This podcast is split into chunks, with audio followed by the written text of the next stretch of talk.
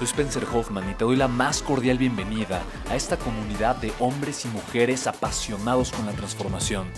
Y es que sabemos que así tiene que ser la vida, habiendo tantos con la mente confundida y plomo en el corazón, desperdiciando su potencial y dejando su vida para después, para nunca. Sabemos que tenemos que hacer algo y es por eso que estamos comprometidos a cambiar las cosas. No somos uno más del montón y pasamos desapercibidos. No le hacemos caso al miedo ni huimos del dolor de pagar el precio. Y sobre todo, no cargamos con el pasado ni con el arrepentimiento porque vivimos en el presente. Creemos en la grandeza y la creamos. Creemos en quienes lideran con su inteligencia y su pasión y en quienes construyen un imperio con su potencial a pesar de venir de la nada. Aquellos que podemos llamar imprescindibles porque sabemos que ser uno de ellos es cambiar al mundo y dedicar la única vida que tenemos a construir un legado. Bienvenido a tu podcast, Una vida, un legado.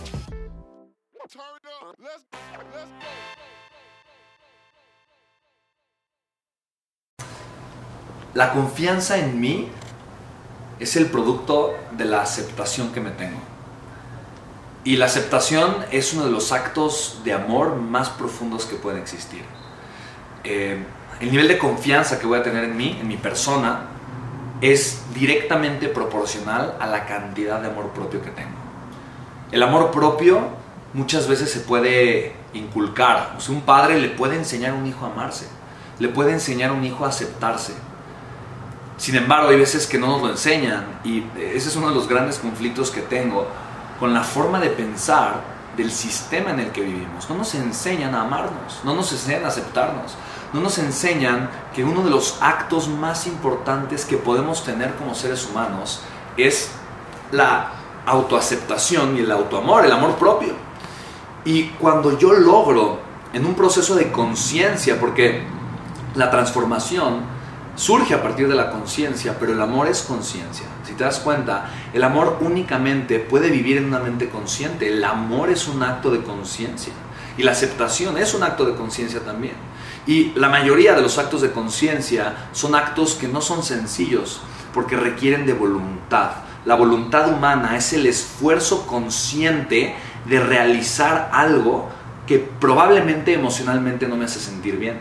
Entonces comenzar a aceptarme es comenzar a amarme.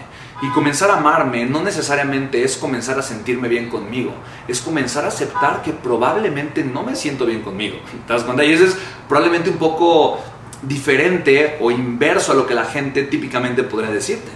Entonces, cuando yo puedo aceptarme y sentirme simplemente como me siento conmigo y darme cuenta que eso está bien y comenzar a ejercer ese acto de amor hacia mí, poco a poquito ese sentimiento se va a ir haciendo cada vez más positivo, positivo, positivo, positivo, hasta el punto en el que me puedo ver en el espejo, así como, así como soy, eh, no sé, medio chimuelo, eh, con algunos kilos de, encima, eh, tal vez cachetón o muy flaco, lo que sea, y simplemente verme y sentirme completamente orgulloso de la persona que soy, completamente feliz por quien soy, por las decisiones que he tomado, por mis errores, por mis defectos, por mis aciertos, y a través de ese amor propio, yo simple y sencillamente regalarme un acto de conciencia que es confianza.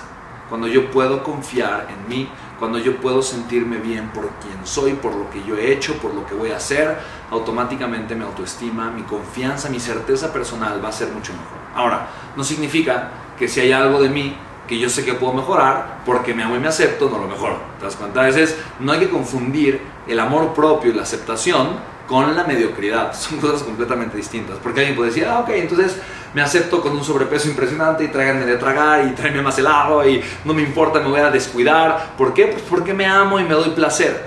Y eso es un acto de total inconsciencia, es lo opuesto al amor propio, ¿no? Eh, si yo me amo, no me voy a dar placer, me voy a dar lo que me conviene. Y aquí hay que entender la diferencia entre lo que me gusta y lo que me conviene son cosas completamente distintas. Me puede gustar mucho algo, pero no le puede convenir a mi salud, no le puede convenir a mi vida, no le puede convenir a mis emociones. Y por lo tanto, yo tengo que ser consciente y darme el amor que yo necesito.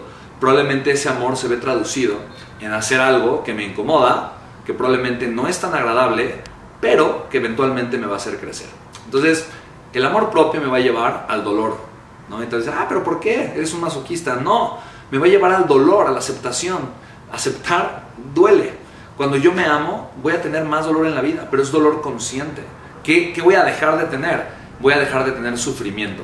El sufrimiento es un dolor que inicia de una forma inconsciente y que es mucho más intenso que el dolor consciente. El dolor consciente no es agradable, no es agradable, pero me puede gustar, lo puedo aceptar con gusto, ¿sabes?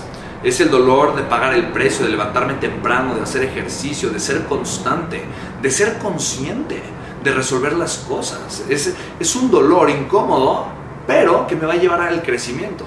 El sufrimiento es de verdad el producto de la, del, no consciente, del no ser consciente de lo que me está afectando, de lo que me está dañando, de no poderle yo eh, dar una interpretación probablemente lógica a ciertas cosas que me están afectando muchísimo y por lo tanto me mantienen atorado, me mantienen sufriendo y por lo tanto el, sufrimiento es eh, el, el producto de la expectativa. Estoy en una realidad que no me gusta y yo esperaría que fuera diferente.